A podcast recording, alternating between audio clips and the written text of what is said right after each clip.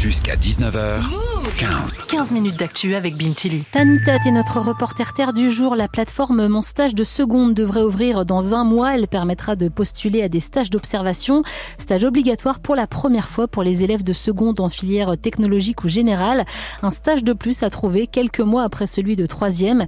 Tanita, t'as pris ton micro-move pour savoir si ce stage est une bonne idée. La réponse est clairement non pour Dorian et Mamadou. Ils sont tous les deux en seconde, plutôt enthousiastes à l'idée de travailler, pas vraiment du type flemmarde, mais euh, ce stage à la fin de l'année, ils vont le faire juste parce qu'ils sont obligés. C'est bizarre un peu parce que c'est plus long quand même, c'est deux semaines. Et puis là, on n'a pas trop envie. Genre, moi, je sais pas toi, mais moi, j'ai pas trop envie. Moi, j'ai même pas commencé à chercher en fait. J'ai rien. Je sais même pas je vais faire quoi. Quand je crois que je vais demander à ma mère et celle qui va m'aider dans son travail.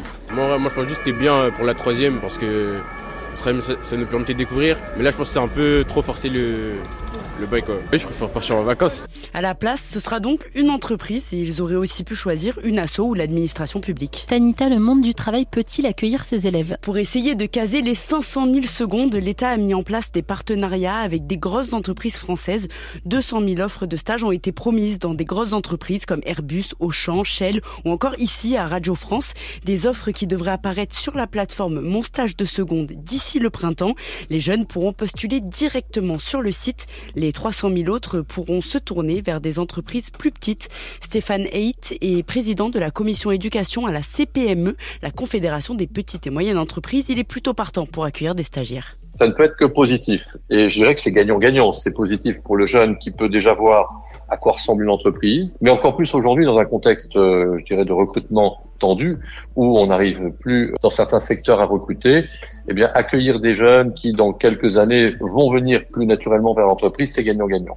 Sa seule condition, que la plateforme gouvernementale ouvre rapidement, essentielle pour que les entreprises s'organisent. Et si les jeunes ne trouvent pas, il se passe quoi, Tanita? Il leur reste l'option du service national universel. Le SNU, c'est l'option qu'a choisi pour elle le père de Lisa. Je voulais vraiment que je fasse le SNU parce que ça pouvait m'apprendre des leçons de vie, etc. Et du coup, tu optes pas pour le stage, tu optes plus pour le SNU C'est ça. Ce séjour de citoyenneté est ouvert à tous les jeunes entre 15 et 17 ans sur la base du volontariat. On est encadré par l'État, on fait des missions d'intérêt général avec des jeunes de son âge pendant 15 jours à l'armée ou encore euh, dans la préservation du patrimoine par exemple. Le problème, c'est qu'un stage et un SNU, ce n'est pas vraiment la même chose pour la plupart des syndicats de professeurs. Ce stage est une manière dissimulée de promouvoir le SNU qui rencontre pas un énorme succès auprès de la jeunesse. C'est le cas euh, de la branche éducation de la CGT dont est membre Alain Leveneur, professeur de mathématiques à Paris. Les deux choses n'ont pas franchement de rapport entre le stage en entreprise et le SNU. Pour nous, c'est, si vous voulez, c'est une continuité dans la politique de, tri social. C'est-à-dire que ceux qui vont aller au SNU euh, par dépit, euh, qui n'auront pas trouvé un stage, c'est évidemment euh, bien souvent les enfants issus de milieux populaires. En gros, vous avez le réseau pour avoir un stage, très bien, vous ferez un stage en entreprise. Et si vous n'en avez pas, vous irez faire le SNU. Et c'est encore plus difficile de trouver quand on n'habite pas dans une grande ville.